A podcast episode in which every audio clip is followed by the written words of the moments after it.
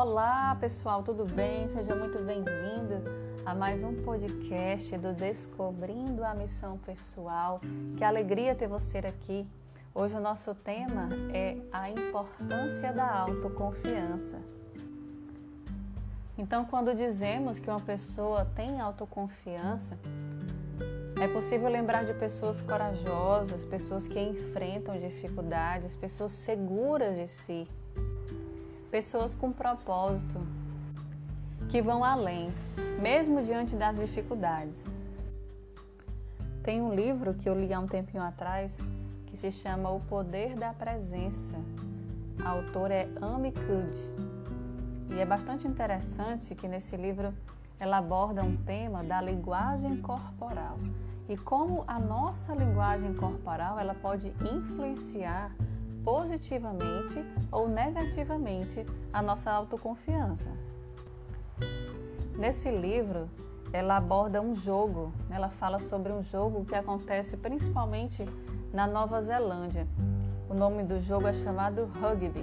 Né? Nesse jogo, antes da partida começar, os adversários eles estão frente a frente e cada um fica com os pés afastados, bem firmados no chão e um pouco os joelhos flexionados.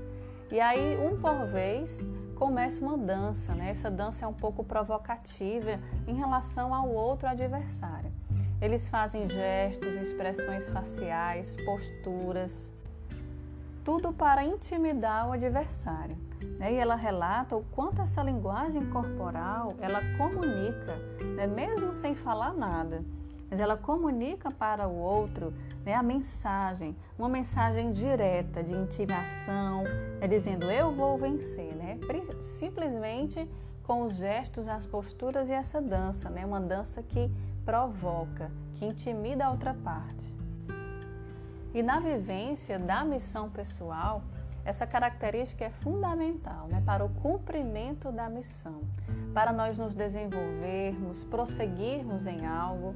Né, as motivações elas acontecem, mas a gente sabe que não devemos nos basear na motivação, né, mas devemos sim na determinação. Né? E, a vivência, e a vivência da missão pessoal ela precisa disso, né, para a gente se sentir realizado. Porque se a gente tem uma baixa autoestima, se é inseguro, né, o que, que vai acontecer? Nós corremos o risco de não nos expormos, né, de termos medo de crítica, do fracasso. Então, cada vez mais, o cumprimento da missão ela vai, ela não vai acontecer. Né? Como que vamos sair das zonas de conforto? Como vamos dar um passo, né? quer seja nos estudos, no trabalho, em casa? Como vamos agir? Né?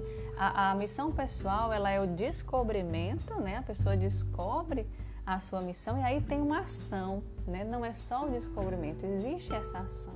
Então, se essa pessoa ela tem essa, essa pouca confiança em si, isso pode atrapalhar na concretização da missão pessoal.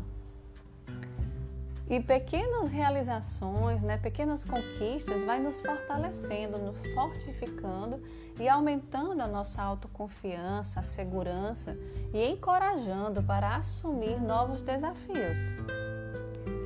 Eu lembro de uma figura que eu vi na internet de uma coruja, né, uma coruja assim estufando o peito e a frase era a seguinte: se der medo, vai, vai com medo mesmo, né? E nesse livro a autora fala muito isso também, né? Ela fala a seguinte frase: se for preciso, finja, até você obter autoconfiança. Né? E aí você pergunta, mas como eu vou é, ser algo que eu não sou? Não é isso, né? Essa, esse desenvolvimento, né? esse crescimento pessoal. Se você percebe que precisa disso, né? Finja, né? Até virar verdade. Essa é a frase, né? Finja até virar verdade. Então pratiquem você gestos, posturas, né? Leia sobre isso, veja algo que, que favoreça, até você ter, né? Ter esta autoconfiança. E aí você também pode fazer uma releitura da sua história de vida, ver por que, que existe às vezes tanta insegurança, né? tanta baixa autoestima. Aí você pode se aprofundar, fazer alguma psicoterapia, ou mesmo buscar né, o desenvolvimento pessoal, crescimento, mas o importante é prosseguir.